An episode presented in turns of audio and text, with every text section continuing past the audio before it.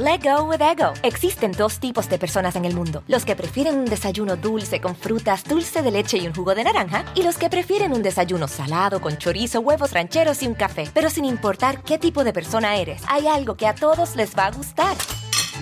Los crujientes y esponjosos Ego Waffles. Ya sea que te guste un desayuno salado, con huevos o salsa picante encima de tus waffles, o seas más dulcero y los prefieras con mantequilla y miel. Encuéntranos en el pasillo de desayunos congelados. Lego with Ego. algunos les gusta hacer limpieza profunda cada sábado por la mañana.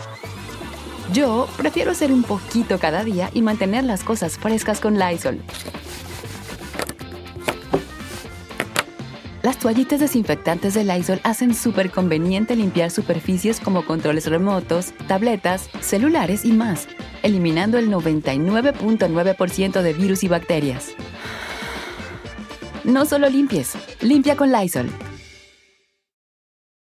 Hola, ¿qué tal? ¿Cómo les va? Es un gusto saludarlas y saludarlos. Yo soy Felipe Cruz, el Philip. Sean todas y todos bienvenidos. Aquí nos encanta, nos encanta estar con todas y con todos ustedes platicando sobre las historias más interesantes de los famosos de México y del mundo. Oigan, qué historia la de esta noche está fuerte y está muy interesante porque resulta que a veces uno dice, cuando vemos a una chica o a un muchacho guapetonas, pues que tienen de pronto la suerte, la fortuna, la casualidad, lo que haya sido, de nacer en una familia acomodada, en una familia rica, eh, de buena posición, ellos muy galanazos, ellas muy guapísimas, dice uno, híjole, han de ser exageradamente felices, lo tienen todo, no sufren por amor porque son tan guapas y tan guapos que seguramente todo el mundo quiere con ellas o con ellos. Tienen dinero, tienen gente que le está a su servicio. En fin, uno podría pensar todas esas historias.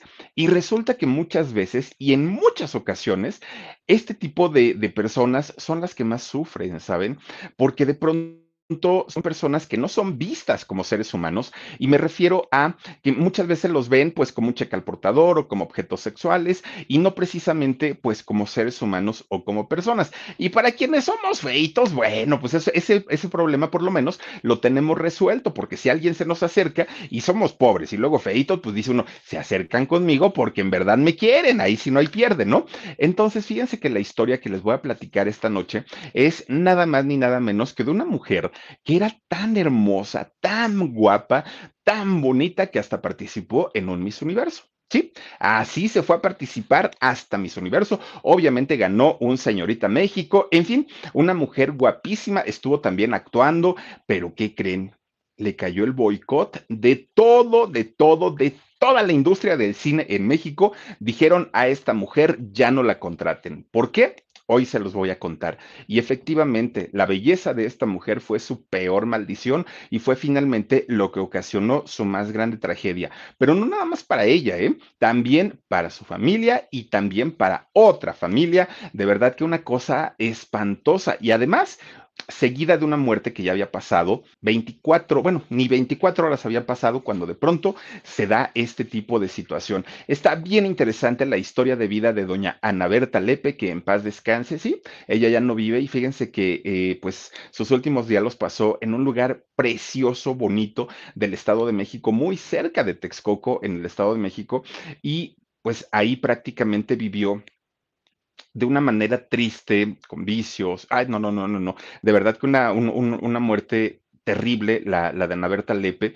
pero toda la historia del cómo se desarrolla y cómo un día logra entrar al mundo del espectáculo, al mundo del cine, del modelaje. No, no, no, una cosa impresionante. Está bien padre toda su historia. Ahorita se las cuento porque créanme que está más que interesante y sobre todo con ella también va implícita la historia de un del hijo de uno de los famosos cineastas de, nuestro México, y me refiero nada más ni nada menos que a Agustín de Anda. Qué terrible, terrible lo que sucedió, pero hoy les voy a platicar cómo es que se desarrolla toda esta relación prácticamente desde, desde el principio y qué fue lo que sucedió en realidad, porque saben, se manejaron muchas versiones, muchas, y una de ellas es por demás reprochable, una de ellas es por demás asquerosa.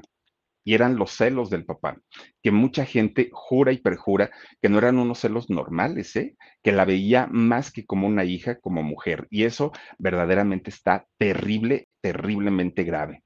Oigan, pero fíjense ustedes, ay, miren nada más, de verdad una mujer preciosa, ¿eh? guapísima ella. Fíjense nada más, hablar de Irma Lidia, esta cantante joven, esta muchacha, que desafortunadamente pues nos enteramos de su muerte el día viernes, ¿no? Que ocurre allá en el restaurante Santori de, de la colonia del Valle, muy cerquita del World Trade Center. En ese momento, las autoridades dijeron que en manos de Jesús Hernández Alcocer, su esposo. Hoy, hoy lunes, apenas, eso fue el viernes, el lunes, pues ya nos cuentan una historia totalmente diferente, totalmente distinta. Se supone que ahora ya esta mujer era la mala del cuento y su esposo era un santo y aparte él ni siquiera tenía armas y que fueron dos personas. En fin, nos cambiaron absolutamente todo.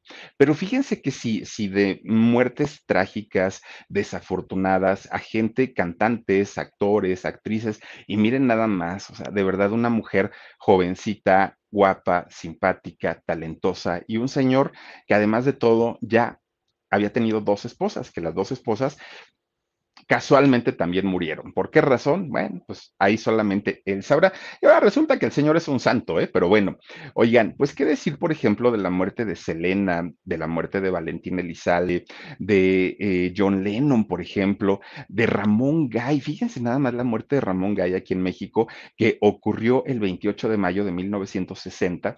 Fue algo que ya, que conmocionó y llamó fuertemente la atención para todos los mexicanos. Bueno, esta muerte ocurre más o la, la de Ramón Gay, me refiero, ocurre más o menos como a las 2 de la mañana. Resulta que doña Evangelina Elizondo eh, estaba en el carro justamente dentro con Ramón Gay, ¿no? Ahí estaban los dos platicando, pues ellos muy, muy, muy amigos. Bueno, de repente les toca eh, por la ventanita José Luis Paganoni, que José Luis era el ex esposo de, de, Evangelina Elizondo, les toca por la ventana, pero estaba borracho, quién sabe si traía otras sustancias, y además estaba celosísimo de ver a Evangelina, que aparte Evangelina era muy bonita, verla con Ramón Gay. Bueno, jalonea, ¿no? De, de, del pelo a Evangelina, la saca arrastrando del carro, su ex marido José Luis Paganoni, la saca del carro, la empieza a zarandear y aunque Ramón Gay no era un hombre de pleitos, él era muy tranquilo, pues no, no resiste el ver a su amiga que estaba siendo zarandeada, sale del carro y se enfrenta contra José Luis Paganoni. Primero se empiezan a hacer de palabras, luego hubo empujones y posteriormente José Luis, este hombre, aparte un ingeniero petroquímico, ¿no? Eh, saca de su, de, su costado una pistola. Y entonces, e, eso sí, estaba borrachísimo y tenía muy mala puntería. Empieza a disparar, paz, paz, paz, paz, paz, allá en un departamento muy cerquita del Ángel de la Independencia. Empieza a disparar y miren, las balas se incrustaron en las paredes del edificio, en las banquetas, bueno, por todos lados, hasta que finalmente, fíjense que uno de, esos, de esas balas le dio en la mano a Ramón Gay. Cuando, cuando le, le, da en la mano, pues obviamente, imagínense el dolor de, del balazo, pero además empieza luego, luego el reguero de sangre. Pero una segunda bala que le dio a él, pues le da en la vena aorta. Claro, esto hizo que la vena prácticamente estallara y empieza a desangrarse eh, Ramón Gay terriblemente. Evangelina se arrodilla junto a él, pues tratando de auxiliarlo, y Ramón le pide que no lo deje morir. Le dice, por favor, ayúdame, no me dejes morir. Pero estaba desangrando Ramón, estaba ya un gran charco de, sangre ahí en, su, en, en el lugar donde cayó. Bueno, la ambulancia llega, se lo llevan a, un hospital al Rubén Leñero, si no estoy mal. Se, llevan a Ramón en este hospital en una ambulancia y todavía ingresa a la sala de emergencias, pero no duró mucho. Prácticamente esa misma madrugada, pues Ramón Gay murió.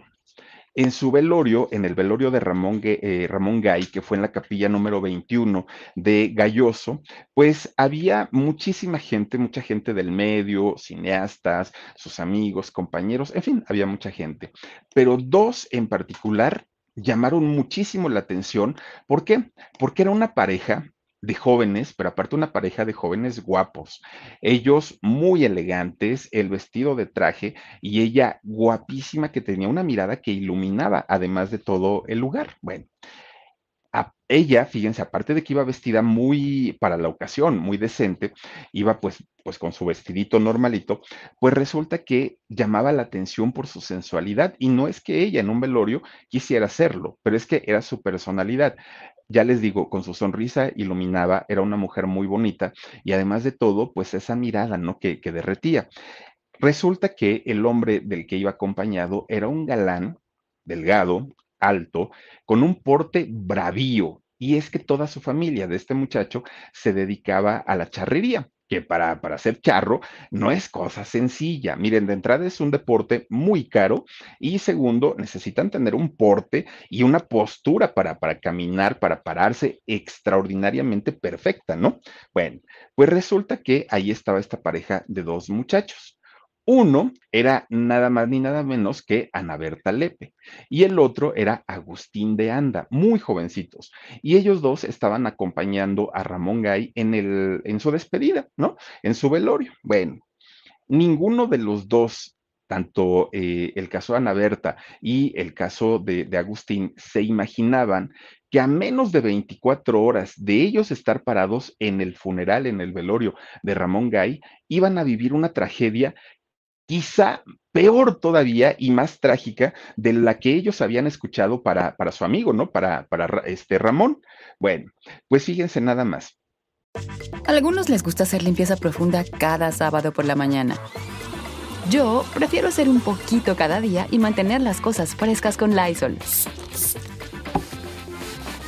El limpiador multiusos de Lysol limpia y elimina el 99.9% de virus y bacterias. Y puedes usarlo en superficies duras no porosas de la cocina, baño y otras áreas de tu casa. No solo limpies, limpia con Lysol. En aquellos años, Ana Berta ya estaba haciendo una carrera como, como actriz, una carrera como principiante, porque en realidad tampoco es que ella haya sido una gran actriz, tampoco es que haya tenido los grandes dotes para, para poder interpretar, no lo era. Lo que sí era, era una mujer exageradamente carismática, que tal vez su carisma sobrepasaba por mucho la belleza. Era una mujer muy guapa, chaparrita, pero muy guapa, pero el carisma que ella tenía era su, su sello característico. Bueno, pues el, el, caso de este muchacho, de Agustín de Anda, era un joven que apenas estaba abriendo camino en el mundo del cine, pero pues él tenía uno de los apellidos que en la industria del cine hasta el día de hoy sigue pesando muchísimo y que es el apellido de Anda. ¿Por qué? Porque su padre fue nada más ni nada menos que don Raúl de Anda. Imagínense, a este hombre se le conoció como el charro negro, ¿no? A, a Raúl de Anda, un cineasta, bueno, productor, director, actor, cineasta, guionista. Bueno, es, este hombre hacía prácticamente de todo, de todo, uno de los hombres más respetados en la industria del cine en aquellos años. Bueno, pues resulta que Ana Berta Lepe claro que se iba a convertir en una figura muy famosa, claro que se iba a convertir en una mujer muy, muy, muy importante, ella como actriz, como bailarina, como modelo y como reina de belleza, esta mujer. Bueno, pues miren, resulta que esta mujer nace hace 88 años, fíjense nada más, pues todavía, todavía digamos que probablemente hoy estaría con nosotros, ¿no? A los 88 años, eh, Ana Berta Lepe, pero desafortunadamente la vida que llevó, pues bueno, ya ahorita se las platicaré. Ella nació en un pueblito llamado Cofradía de Duendes en Tecolotlán, Jalisco allá en, pues obviamente en el estado de Jalisco, hace 88 años. Y allá justamente en este lugar, en Cofradía de Duendes, es donde pasa pues prácticamente toda su niñez. De hecho, allá fue a la primaria, Ana Berta. Y fíjense que ella desde que estaba chiquitita, ella empezó a hacer disciplinas que todavía ni siquiera eran conocidas en aquel momento y que al día de hoy, bueno, son lo de moda, ¿no? Como por ejemplo, ella hacía yoga. ¿Se pueden ustedes imaginar esta, eh, pues, e, esta disciplina? Hacerla hace 80 años era la novedad y era la sensación, pero además no era para todo mundo. Era pues para personas que tenían cierta posibilidad económica. Y resulta que también hacía gimnasia.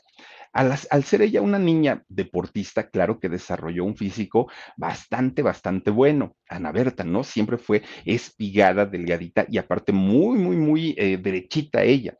Bueno, pues resulta que ella empieza a desarrollar un sello característico que la acompañó prácticamente toda su vida, esas piernas. Las piernas de Ana Berta Lepe, bueno, eran y, dejaban babeando prácticamente a todo, a todo el mundo, ¿no? Porque era pues una característica de ella. Bueno, su rostro, si bien físicamente no es que haya sido la mujer perfecta y, y, no es que haya tenido unos rasgos muy definidos, resulta que ese carisma que ella tenía sobrepasaba por todo, por todo, por todo el, eh, los rasgos de su físico. Bueno, pues resulta que todos los jóvenes, cuando ella ya entra a la adolescencia, todos los jóvenes, pues miren, babeaban, porque aparte de todo, pues ella con una cinturita, pues obviamente dejaba notar lo, lo torneadas de sus piernas. Entonces, esto hacía que su padre bueno, le diera una de dolores de cabeza porque tenía que andar asustando a todos los galanes. Cada chamaco que se le acercaba a Ana Berta, siempre, siempre se, los tenía que andar espantando. Gracias, Josefina Ávila, te mando muchos besos, bienvenida y gracias por tu apoyo de todos los días. Oigan, pues resulta que la mamá le decía, este, a, mi muñequita rubia, así le decían a Ana Berta. ¿Por qué? Porque a a pesar de que tenía su piel canela, un bronceado muy bonito, su cabellito era rubio. Entonces así le decía a su mamá, ¿no? Mi muñequita rubia. Y el papá, don Guillermo Lepe, no, no, no, no, no, no saben, era bueno, celoso porque su esposa era muy bonita, pero cuando la chiquilla empieza ya a tener forma, bueno, se convirtió en el hombre más celoso del mundo. Y muchacho que, se le acercaran a Berta, este señor tenía pues que espantárselo porque las cosas, él sabía que se podían salir de control porque era muy bonita su hija. Bueno, pues resulta que tanto, la, tanto el señor don Guillermo, que por cierto, don Guillermo era un militar, pero un militar de esos rígidos, de esos gritones, mandones, de, eh, disciplinado, bueno, ya sabrán, ¿no? De esos que miren firmes todo el tiempo. Y entonces era celoso con su mujer, pero también con su hija. Su esposa se llamaba Esther Jiménez Tostado. Ella era la, la mujer de Guillermo, de, del esposo, ¿no? Bueno, pues resulta que tanto la mamá como el papá, todo el tiempo estaban espantándole los galanes, ¿no? Porque decían que eran como moscas que nada más se acercaban a la miel. Bueno, la cuidaban, la, la resguardaban, la procuraban, pero saben que era una exageración. O sea, no era un, un cariño normal, ¿no? De, de, bueno, que la niña salga con, con sus amigas, con sus amigos. Era de encerrarla prácticamente en una burbuja de cristal desde que ella estaba muy, muy jovencita. Y eso era porque en palabras de Guillermo, el papá, decía que había heredado la belleza de su mamá. Entonces que como Ana Berta era muy bonita igual que su mamá, no podía darle tantas libertades porque le, les podía dar un susto. Bueno, pues miren, con todo y todo, no faltaba fotógrafos, sobre todo de allá de, de este, les iba a decir Guadalajara, de Jalisco, que le, decían al, al, capitán, ¿no? Este, al militar, le decían, oiga, pues préstenos a su hija para unas sesiones de foto, está bien bonita y mire, puede anunciar ropa para jovencitas y todo. Don Guillermo siempre decía no, siempre rechazó a todo. Y resulta que un día pues ahí tienen que un, una persona muy importante de la industria de la, de eh, la publicidad pasa por un estudio fotográfico. Para quienes ya tenemos algunos añitos, sabremos que los estudios fotográficos ponían en aquellos años a la gente guapa y a la gente bonita, las ponían sus fotos, ¿no? Para que vieran, viéramos nosotros el trabajo que hacían ellos, los colores, este, las texturas, to, todo, to, todo el trabajo que ellos hacían, pero lo ponían como ejemplo con personas muy bonitas. Entonces, un día que había ido Ana Berta a tomarse unas fotos, resulta que le entregaron su, sus fotos, pero se quedó ese estudio con una. Y entonces esa foto con la que se queda el estudio la exhiben, ¿no? Ahí la ponen pues como muestra. Va pasando un publicista muy, muy, muy importante y se queda viendo las fotos, ¿no? Pues a ver qué me puede interesar cuando se encuentra la foto de Ana Berta, dijo, ¡Oh, esta chamaquita, ¿quién es? Tiene algo, proyecta algo. Y tampoco es que se haya impresionado por su belleza, le impresionó lo que proyectaba Ana Berta. Era muchísimo, muchísimo. Bueno, pues fue y, habla con, con, los papás, ¿no? Y le dice, oye, por favor, mira, este, déjala, déjala modelar, yo le puedo hacer unas fotos profesionales y pues si tú me lo permites, pues vamos con esas fotos a meterle en algunos catálogos y todo. Pues el papá, don Guillermo, no y no y no y no. Pero Ana Berta dijo, papá, por favor, dame permiso. Solo son fotos, no es otra cosa. Bueno, está bien. Cuando Ana Berta pisa un estudio profesional de fotografía, bueno, ella se enamoró, se enamoró de las luces, se enamoró de los fondos tan bonitos que, tenía este fotógrafo. A ella le gustó ver su imagen en una fotografía tan bien trabajada, una fotografía profesional, que inmediatamente habla con sus papás y les dice, ¿qué creen? Pues que ya ahora que me hicieron las fotos, me di cuenta que quiero ser artista. A eso me quiero dedicar. No, pues el papá ya sabrá, ¿no? El papá dijo, no, no, no, no, no, y, o sea, a mí no, es un no rotundo y San se acabó. Bueno, pues Ana Berta y su mamá chillándole al militar. Por favor, nunca me dejas hacer nada, no me dejas tener novio, esto, aquello, y siempre es no y no y no. Bueno, pues total, a tanto y tanto y tanto, pues dijo el, el, marido, bueno, está bien, vete a estudiar a una escuela de arte, ¿no? Y esto lo empieza a hacer allá en Jalisco. Apenas tenía 17 añitos Ana Berta, pero fíjense, a sus 17 añitos, pues una mujer ya muy bonita, muy, muy, muy guapa. Pues resulta que empieza una mala racha para la familia Lepe allá en, Jalisco y de pronto el papá dice, ¿y ahora qué voy a hacer? pues sí tengo mi pensión porque ya era un, eh, militar en retiro, pero él quería todavía aprovechar su tiempo que tenía sintiéndose bien para poder trabajar. Entonces, ¿qué, ¿qué hacen? Se mudan al Distrito Federal, viajan desde Jalisco al Distrito Federal. Bueno, rentan una casita.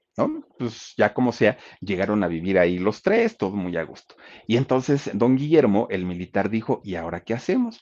Empieza él a buscar opciones de cómo eh, y en dónde podía trabajar. A algunos les gusta hacer limpieza profunda cada sábado por la mañana. Yo prefiero hacer un poquito cada día y mantener las cosas frescas con Lysol.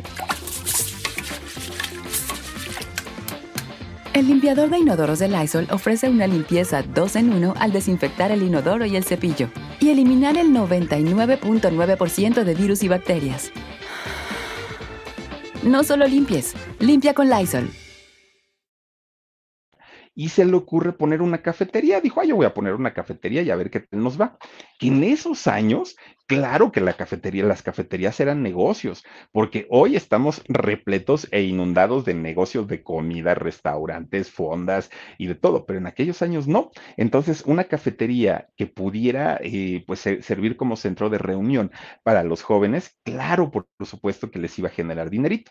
Y entonces empieza a buscar un local, ¿dónde puede ser? ¿Dónde puede ser? Empieza a ver el, aviso oportuno, ¿no? Ahí donde están todos los anuncios. Y resulta que encuentra un local que estaba prácticamente afuera de los estudios Churubusco Azteca, los que están al sur de la Ciudad de México, muy cerquita de Calzada de Tlalpan. Bueno, pues resulta que va a ver el local y al señor le encantó, dijo, ay, está bien bonito. Bueno, pone su cafetería. El señor nunca pensó, pues ahí están los de cine, nunca pensó en eso. Pero resulta que pone su cafetería. Y entonces Ana Berta, que estaba bien chiquitita, pues estaba jovencita, ¿no? En, en aquel momento, pues miren, ella con su bicicleta iba y entregaba los pedidos o de pronto nada más se daba vueltas ahí en la colonia, que está muy bonito aparte, ¿no? Ahí por, por donde están los estudios Churubusco. Pues ella en su bici, con su shortcito y este, y pues con su blusita ya andaba vertiendo o andaba nada más viajando dando la vuelta para conocer la colonia, miren, tiraban baba, ¿no? Por las piernas que les digo que era su, su sello característico. Pero resulta que de pronto pues le empiezan a hacer pedidos de los estudios. Y al hacerle pedidos de los estudios, pues claro que ella em, empieza a conocer y se empieza a relacionar con todos los artistas del momento y de la época, ¿no? Y entonces ella preguntaba, porque entraba a los foros, y entonces preguntaba, oye, ¿y tú cómo le hiciste para ser artista? Ay, no, pues nada más me dio un productor y me invitó, que antes era la manera en cómo se hacían artistas ellos, ¿no? Eh, ser descubiertas por alguien y de esa manera entraban al mundo del cine, del teatro, del canto, de lo que fuera. Y Ana Berta empieza como que abrigar un poquito más la idea de convertirse en un artista importante. Nuevamente, entre ella y su, su, mamá, convencen al militar, convencen al papá para que le permita estudiar arte dramático. El papá ya, las, ya estaba harto porque decía es que todo el tiempo están estas mujeres, insiste y insiste y insiste. Entonces, pues, pues ni modo, pues les va a dar chance, pero me la cuidas, le dijo a su mujer. Sí, sí, sí. Va y la inscribe al Instituto Andrés Soler que bueno, el Instituto Andrés Soler ha dado a todos los artistas de México, ¿no? Y entonces cuando le hacen sus exámenes a Ana Berta, que me lo reprueba todos, pues ella no era actriz, ¿no? Y entonces le dijeron, no, señorita, primero tómese unos cursos básicos y luego viene aquí, ¿no? Al instituto. Se va muy triste, Ana Berta. Pues resulta que eh, dijo, ¿y habrá otra escuela de actuación? Y alguien le dijo, pues hay una academia de Landa, ¿no? De la, de la este, Asociación Nacional de Actores. Entonces, pues igual puedes ir a ver. Fue y ahí sí se quedó. Empezó a tomar sus clases, ahora sí, de arte dramático, de actuación, y se empieza a preparar de una manera pues muy importante. Y estando cerquita de los estudios Churubusco Azteca, pues claro que ella tenía pues ahí eh, eh, a la mano a todos los productores, directores, artistas.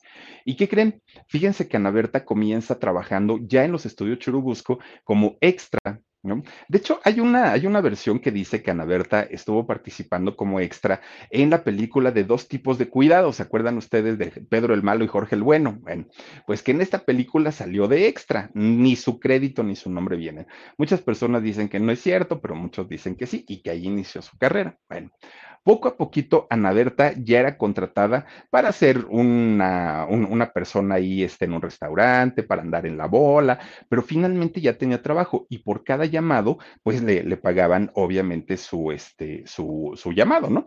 Le daban su dinerito. Bueno, pues ahí en la academia de, de la ella estudió canto, estudia baile, estudia actuación, pero además aquí en México seguía haciendo modelaje porque llamaba mucho la atención su rostro y sobre todo el carisma que ella tenía. Bueno, pues el que más se oponía, el que más decía, yo no quiero que tú seas eso, que seas un artista, eh, por favor, salte de eso, el que más, más, más, bueno, a su mamá le decía, vigílamela, por favor, que nadie la vea, que nadie la toque, que nadie la mire, que nadie nada.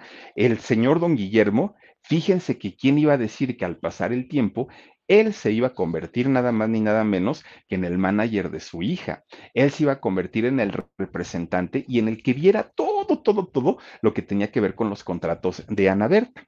Bueno, pues resulta que este hombre llegó a convertirse prácticamente en el amo y señor de la carrera de su hija qué ropa se iba a poner, qué iba a comer, a quién le podía hablar, con quién podía salir, absolutamente todo, todo, todo, todo se lo tenía que preguntar y consultar a eh, su papá, sí o sí. Miren, llegó el momento en el que le, empezaron a nombrar papá Lepe. a Guillermo, ya no era Guillermo, era papá Lepe, porque bueno, si algo necesitaban de su hija era con él, sí o sí. No había manera de, de que Ana Berta firmara un contrato, hiciera una campaña, una película, sin el consentimiento del papá. Y obviamente los cheques salían a nombre de don Guillermo y no salían a nombre de, de Ana Berta, ¿no? Él manejaba absolutamente todo, todo, todo. Bueno, pues Ana Berta, cuando llegan los años 50, a principios de los años 50, es cuando al fin le llega su gran oportunidad de hacer una película que se llamó La Justicia del Lobo. En esta película sale nada más ni nada menos que don Dagoberto Rodríguez y Flor Silvestre. Fíjense que ellos pues ya estaban consolidados en el cine y Ana Berta ya sale con un personaje principal o con un personaje importante y su fama, bueno, pues ahí se, se, acrecentó, se fue muy arriba, pero todavía no era una estrella, todavía no estaba convertida pues en un, en un símbolo de, la, de las películas de, de aquella época. ¿Y cómo es que consigue Ana Berta convertirse en un personaje importante?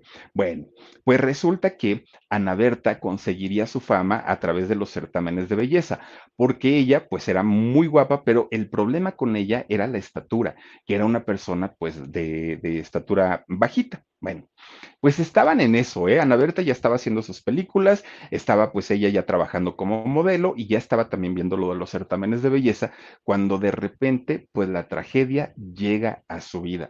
Y una de las primeras tragedias, porque en realidad vivió, vivió varias, bueno, ella tenía un tío, un tío de nombre Armando, Armando Lepe.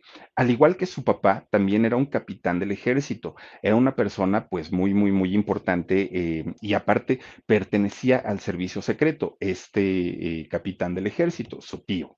Pues resulta que un día su tío, que estaba aquí en la Ciudad de México, bueno, el Distrito Federal de aquellos años, iba con su esposa, ¿no? Iba, el señor iba manejando sin mayor problema. De hecho, estaban por la colonia Roma, allí iban manejando, bueno, iba manejando el señor platicando con su esposa. El señor de mecha corta, aparte de todo, como pues, buen capitán del ejército. De repente, un carro se le cierra, pero le dio un cerrón y se siguió, ¿no? El, el carro.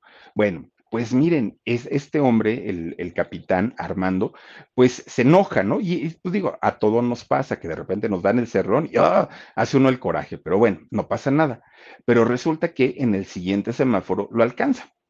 Pues otra vez se aceleran los dos, pero ya lo había visto eh, este hombre Armando, ya, ya lo había ubicado, ya lo había identificado. Y resulta que nuevamente este hombre, pues le vuelve a dar el cerrón y se acelera otra vez.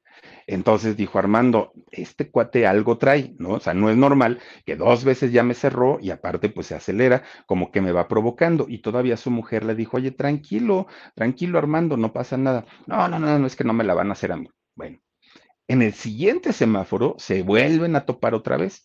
Y entonces, pues ya dijo Armando, si me la vuelve a hacer, ahora sí, me, eh, las va a pagar. Bueno, pues resulta entonces que cuando se ponen carro con carro, así en, pila, juntos, pues empieza a gritarle Armando, óyeme, ¿qué te pasa? ¿Por qué me cierras? No sé qué.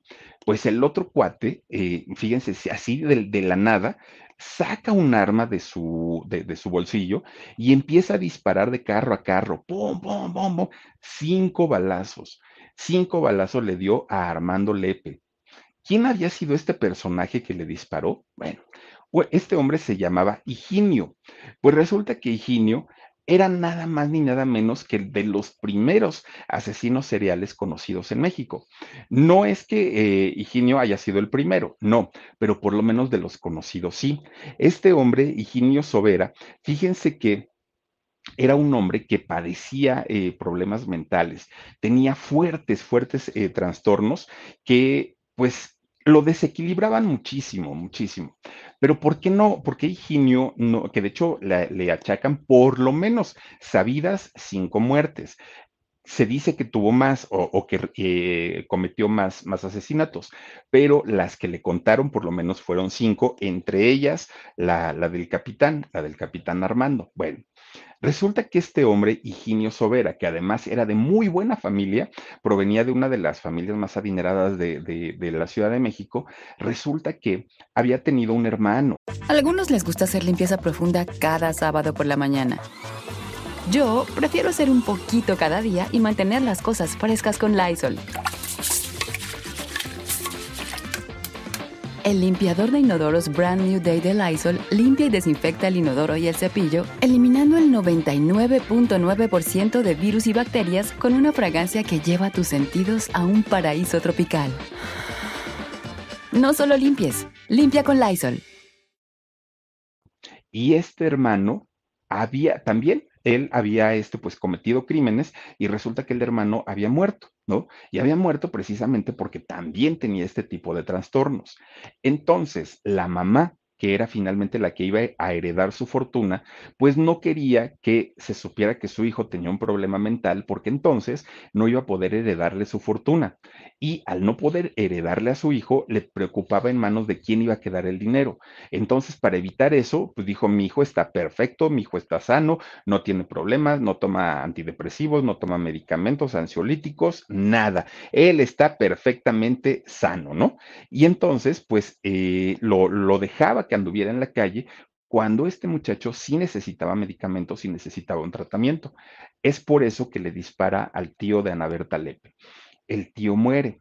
Pues obviamente el apellido Lepe, porque se hizo muy, muy, muy conocido este caso por, por el asunto que era un asesino serial, el apellido Lepe empieza a ser sonado de una manera más fuerte dentro de la, de, pues, pues de la sociedad mexicana, ¿no? Sobre todo por aquí, por eh, la Ciudad de México.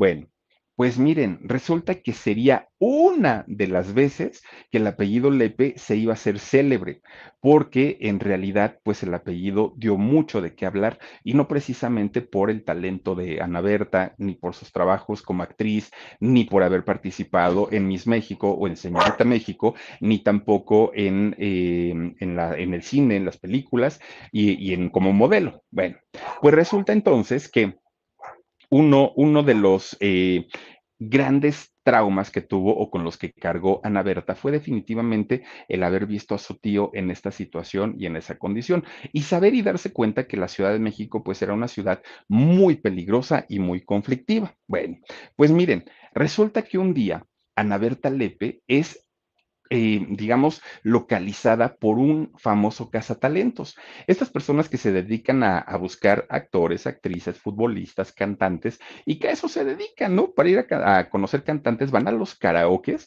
y ahí empiezan a escuchar, y si ven a alguien con talento, les firman contratos, si van a una pasarela, firman a modelos, en fin, cazatalentos hay para muchísimos, muchísimos ámbitos, ¿no?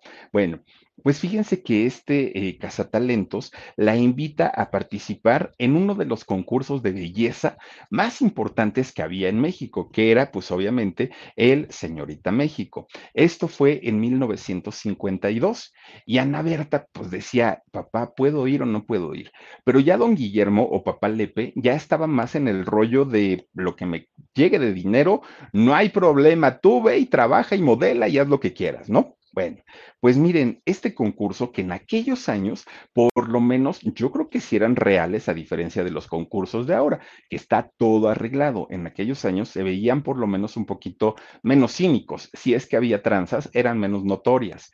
Bueno, pero fíjense que este, este, tipo de concursos que hasta el día de hoy yo creo y pienso que siguen denigrando a la mujer, lejos de exaltar eh, sus virtudes o cualidades, pues obviamente sí, sí, bueno, es un parecer personal, creo yo que denigran mucho, ¿no? A, a la mujer porque ponen rangos y parámetros de belleza que si una mujer no está dentro de esos estándares, pues ya se siente poca cosa, se sienten feas y creo que eso no va. Pero en aquellos años, digo, si eso nos espanta ahora, en aquellos años, ¿saben ustedes qué hacían?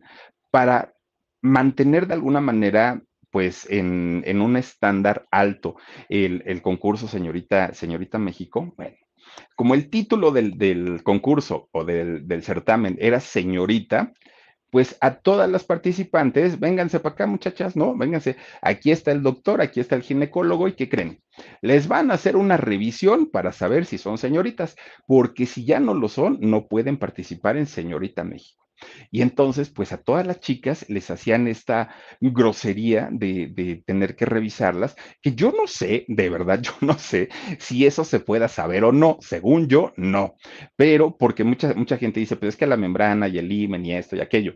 Pero resulta que hay muchas que de, de verdad desde niñas se caen, este, cualquier cosa que les haya sucedido y esa membrana desaparece. Entonces, pues tampoco es como una garantía. A mí me gustaba mucho escuchar a Anabel Ochoa, no sé si se acuerdan de ella, una, una sexóloga, yo la escuchaba mucho y ella siempre decía eso, ¿eh? que, que, no se podía saber. Bueno, pues resulta que a todas las chicas en aquel momento les eh, revisaban para saber si en verdad eran o no eran señoritas. Ana Berta, con esa estatura, con ese porte y con esa belleza, logra ganar el tercer lugar. Fíjense nada más pero resulta que la rechifla de toda la gente porque decían, es que esta mujer, la jalisciense, es la buena y es la bonita. Resulta que el público empezó a chiflar luego, luego, ¿no? Fraude, fraude, empiezan a gritar y todo, pero Ana Berta se tuvo que conformar con ese tercer lugar y se fue a su casa. Dijo, pues seguiré de modelo, seguiré de haciendo mis, mis, este, mis prácticas en, las películas y todo. La que se llevó la corona en aquel momento fue una mujer chihuahuense llamada Olga Llorens, o Lorenz. Bueno, pues resulta que esta chica se lleva la corona y todo. Pero Ana Berta dijo, a ver, ¿qué me falló? ¿No? ¿Por qué no me eligieron a mí? Y ella dijo, tal vez mi caminar, tal vez la manera en la que, en la que me paré, esto. Empieza a ensayar y se empieza a preparar de tal manera que dijo, el año que viene yo regreso. Bueno, y lo hizo, fíjense, lo hizo, se vuelve a inscribir y ¿qué creen? Ahora sí se pudo poner la corona como Miss México, como señorita México, en aquel momento. Bueno, Ana Berta feliz de la vida porque vean nada más, aparte, ese tipo de cuerpos de los años 50 que definitivamente no tienen nada que ver con los cuerpos de ahora, ¿no? Ahora son súper delgadísimas y en aquel momento eran cuerpos muy naturales, ¿no? Mucho, mucho, muy naturales. Bueno, pues resulta que de ahí lo que seguía era ir a participar al Miss Universo, que lo hicieron en California y en Estados Unidos.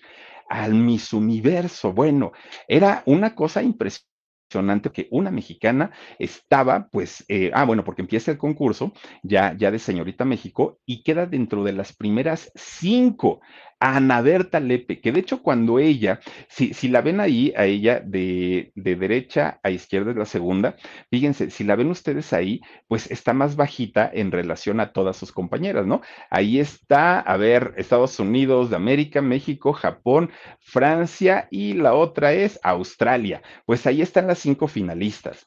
Empiezan a dar los nombres de, de pues, quién iba saliendo y Ana Berta queda en cuarto lugar. Cuando Ana Berta fue a participar, ella en realidad no tenía expectativas. Ella dijo, yo voy porque pues a mí me mandan porque ya gané el Miss México. Pero ir a competir con estos mujerones de más de unos 75, pues yo qué voy a hacer ahí, decía Ana Berta, ¿no? Pues yo estoy chaparrita y piernona, decía ella. Entonces, pues, pues no, pero bueno, haberse quedado dentro de los primeros cinco lugares ya había sido un, un logro enorme para, para Ana Berta. ¿Quién ganó el primer lugar de ese, de ese certamen? Bueno, pues fue Francia y ganó nada más ni nada menos que una mujer de nombre Cristian Martel. Ustedes dirán, ay, a mí se me hace como conocido ese nombre. Claro, esa mujer que posteriormente también se hizo actriz y que además de todo este, hizo carrera en cine también aquí en México, posteriormente se casó con Miguel Alemán Velasco. Sí, el hijo del expresidente Miguel Alemán Valdés y madre de eh, Miguel Alemán Magnani, aquel que anda fugado, ¿no? Que, que se, fugó por, se fugó de México por lo de Volaris y todo. Bueno, su mamá de él es quien gana este, este Universo. Bueno, pues finalmente Ana Berta dijo, muy digno, mi cuarto lugar, yo no me voy triste, yo me voy feliz de la vida.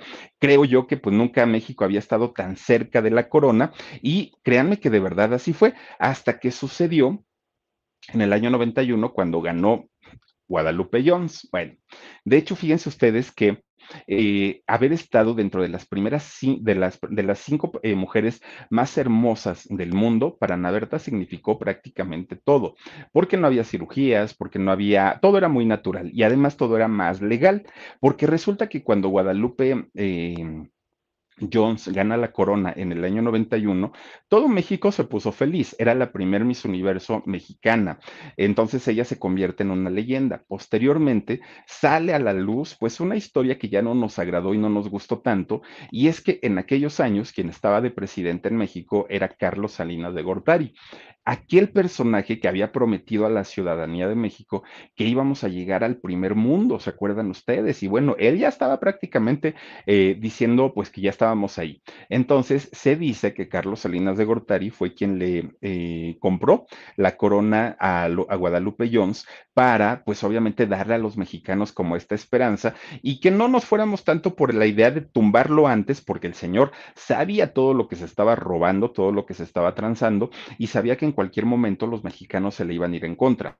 Tenía que darles una alegría, tenía que darles pues una felicidad. Y eso pues era Guadalupe Jones y, y el Miss Universo. Bueno, pero antes de Guadalupe Jones... Let go with ego. Existen dos tipos de personas en el mundo. Los que prefieren un desayuno dulce con frutas, dulce de leche y un jugo de naranja. Y los que prefieren un desayuno salado con chorizo, huevos rancheros y un café. Pero sin importar qué tipo de persona eres, hay algo que a todos les va a gustar.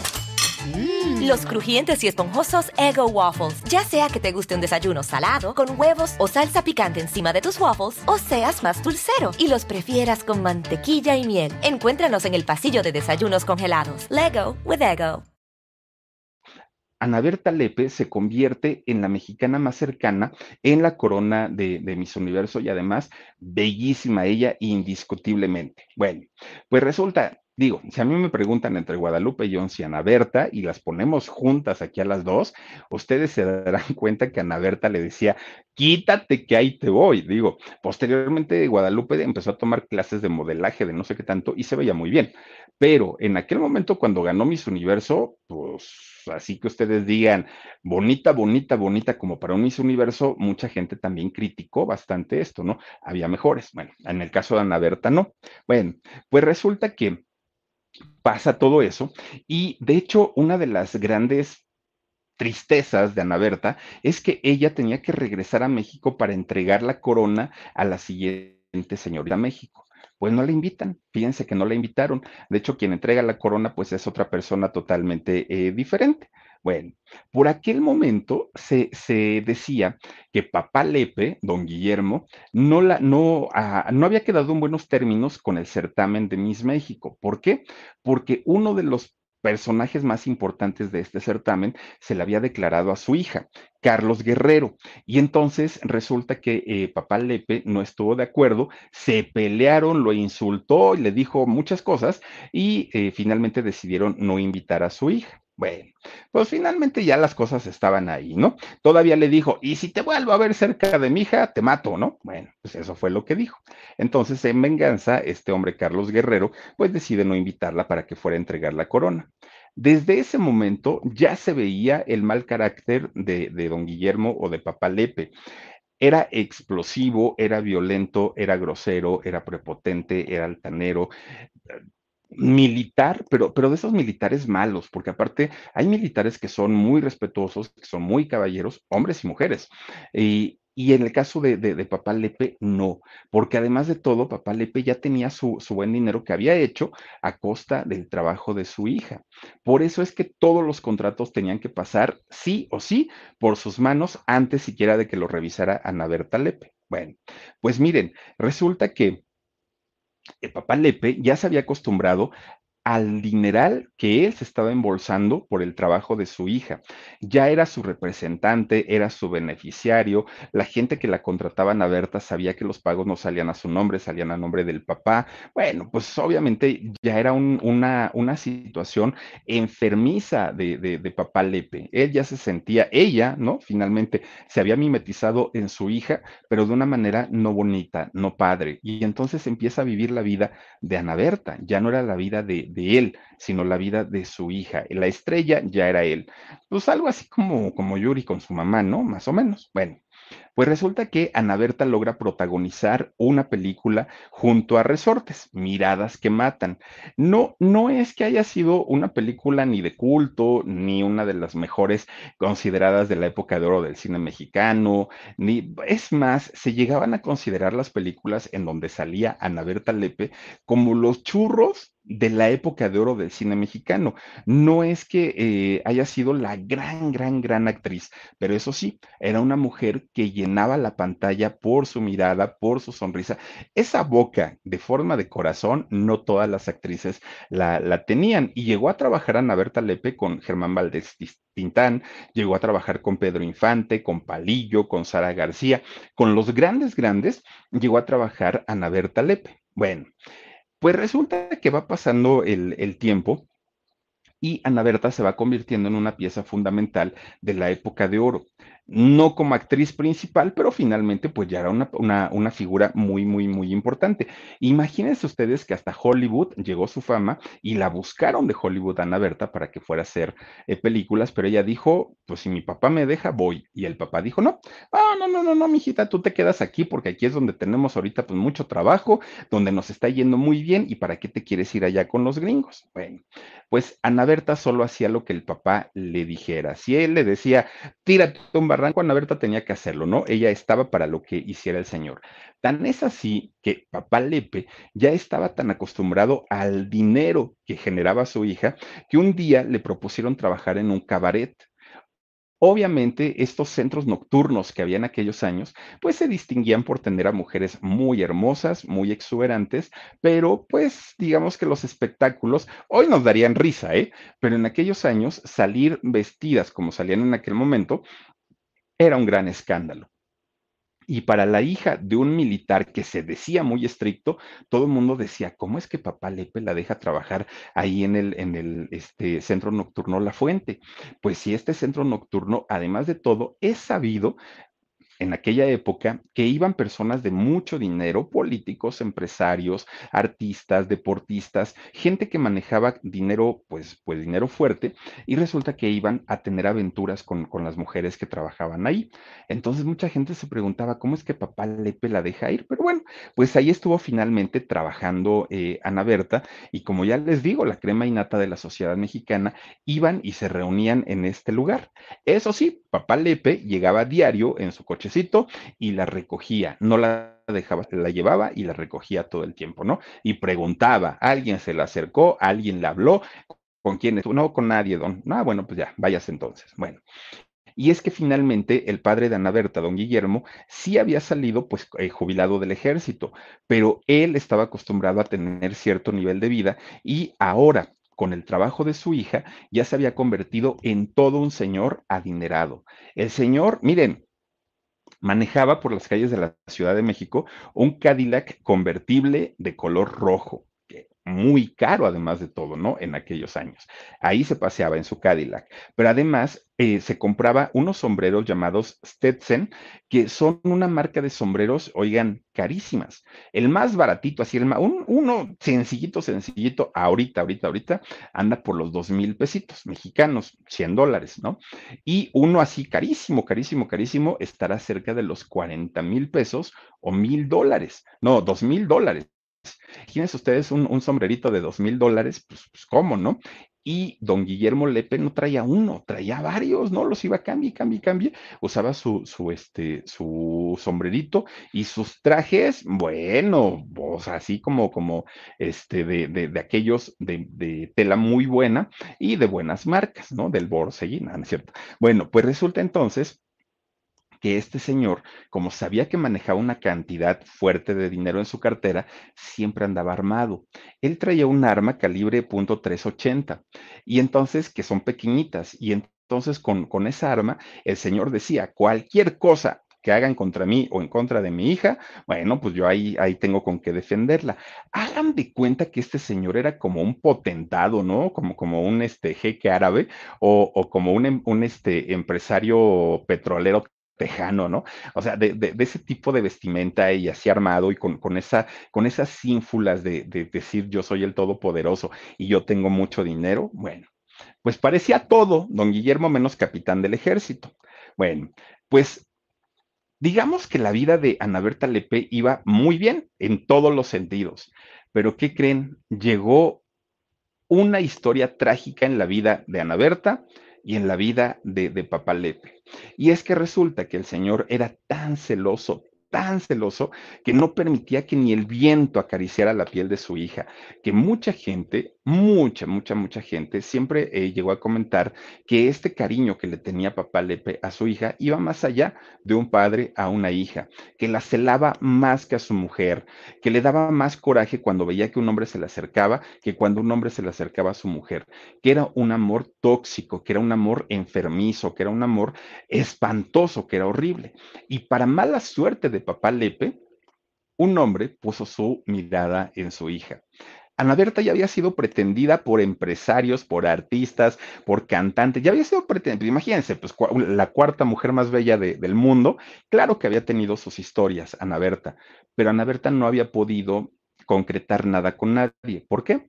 Porque papá Lepe no quería, no la dejaba, hasta que finalmente llega un muchacho joven, guapo de la época, eh, guapo, un año mayor que, que Ana Berta, Agustín de Anda. Resulta que este muchacho tenía su historia, ¿eh? eh Agustín de Anda. Tampoco eh, vamos a decir que, ay, Agustín era un pan de Dios y que, no, no, no, no, no. Agustín tenía de entrada su carácter y era un carácter terrible, terrible. Era una joven promesa del cine en México. Y es que resulta que Agustín, fíjense que bueno, de hecho, Agustín de Anda Serrano es, su nombre. Fíjense nada más. A diferencia de los otros personajes que se le acercaron a Ana Berta, papá Lepe tuvo que guardar su distancia y tuvo que decir, ¿tú quieres, hija? Y Ana Berta dijo, sí, me gusta y quiero estar con él. Let go with ego. Existen dos tipos de personas en el mundo: los que prefieren un desayuno dulce con frutas, dulce de leche y un jugo de naranja, y los que prefieren un desayuno salado con chorizo, huevos rancheros y un café. Pero sin importar qué tipo de persona eres, hay algo que a todos les va a gustar. Mm. Los crujientes y esponjosos Ego Waffles. Ya sea que te guste un desayuno salado, con huevos o salsa picante encima de tus waffles, o seas más dulcero y los prefieras con mantequilla y miel. Encuéntranos en el pasillo de desayunos congelados. Lego with Ego. No estoy muy convencido, pero si tú quieres, adelante. Ana Berta se quedó sorprendida porque dijo, ¿por qué no me dejó salir con empresarios y con gente muy rica y con este muchacho que apenas empieza una carrera en el cine, ¿por qué sí me está dejando salir? Bueno, la razón era muy, muy, muy sencilla. La familia de Agustín de Anda no era cualquier familia, y menos en, en el cine, en el cine mexicano. Resulta que el apellido de Anda ya era un apellido muy importante porque su padre, don Raúl de Anda, era un importante guionista, eh, cineasta, director, productor, este, bueno, hacía prácticamente todo, era actor también. Entonces, sabía perfectamente papá Lepe que al relacionarla con una familia tan importante en la industria del cine, a su hija la iban a sacar de hacer estas películas llamadas churros en aquellos años en la época de oro y se la, iban a llevar a hacer las grandes películas, aquellas que pagaban bien, aquellas con los grandes actores. Y por esa razón se aguantó el coraje y dijo, bueno, pues si ella quiere, está bien, adelante, no pasa nada y que salgan estos muchachos, ¿no? Bueno, Imagínense nada más, eh, de hecho, eh, don Raúl de Anda puso una eh, productora de cine. Él en esa, en esa productora hizo su gran éxito que fue El Charro Negro y de hecho así se le conoció toda su vida como El Charro Negro gracias a la película que él protagonizó, dirigió, escribió, bueno, hizo todo don Raúl de Anda, ¿no? Entonces esa película pues se convierte en el, en el gran éxito. Todo esto era sabido por papá, por papá Lepe. Entonces pues muy a regañadientes dijo, está bien, no pasa nada, yo, yo este, te apoyo y esa relación, pues que se lleve a cabo. Bueno, pues miren, resulta que poco a poco, pues eh, iban tanto eh, el caso de Ana Berta Lepe como el caso de Agustín, iban ganando un lugar dentro de la, industria del cine, en especial eh, este muchacho Agustín. Bueno, pues resulta que este muchacho iba constantemente a la fuente, que era el cabaret donde trabajaba Ana Berta.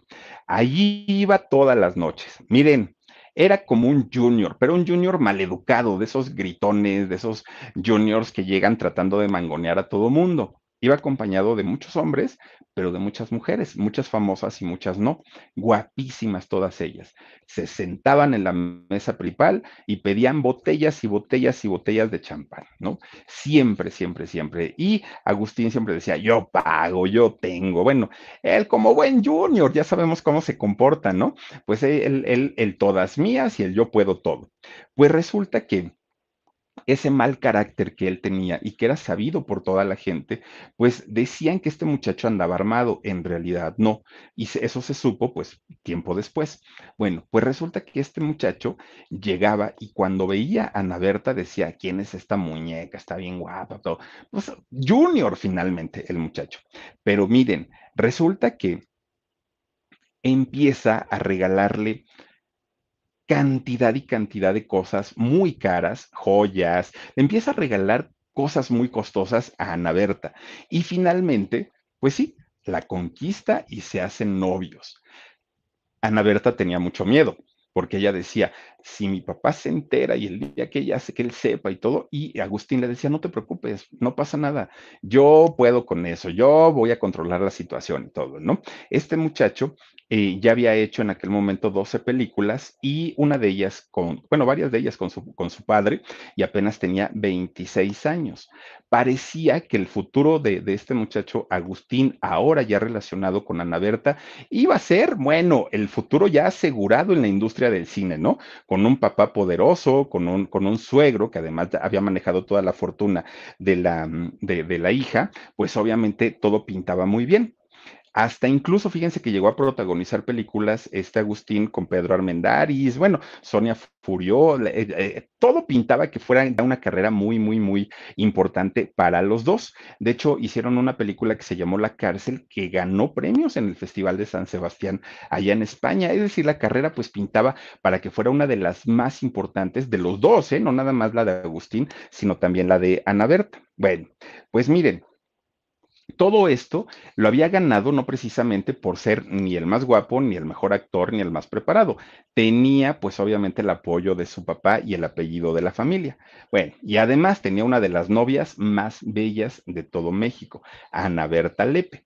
Ellos habían iniciado su, su romance por ahí de mediados de los años 50 y aunque ya se habían visto en los sets de filmación, ya habían intercambiado palabras, fue hasta que este muchacho empezó a ir allá a la fuente, al centro nocturno al cabaret, donde finalmente, pues ya les digo, como todo un caballero llegaba con ella y le regalaba cosas, le regalaba joyas y es como la conquista. Bueno, pues empiezan ellos a, tener una relación y al ser eh, hijo de Raúl de Anda y al ser Ana Berta el cuarto lugar de, de Miss Universo, la relación se convierte en una relación mediática. Querían fotografiarlos, querían entrevistarlos, se convierten ya en personajes muy, muy, muy importantes en aquel tiempo. Incluso ya tenían planes de boda, todo estaba puesto para que esta pareja triunfara en lo económico, pero también en el amor. Incluso la familia de, de Agustín de Anda, pues ya la querían. Ana Berta ya le decían hija. Bueno, ya estaba todo armado, ¿no?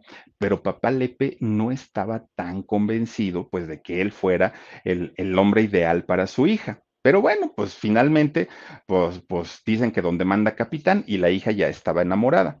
Aún así, pues eh, papá Lepe le dijo, está bien, hija, si tú lo quieres, adelante.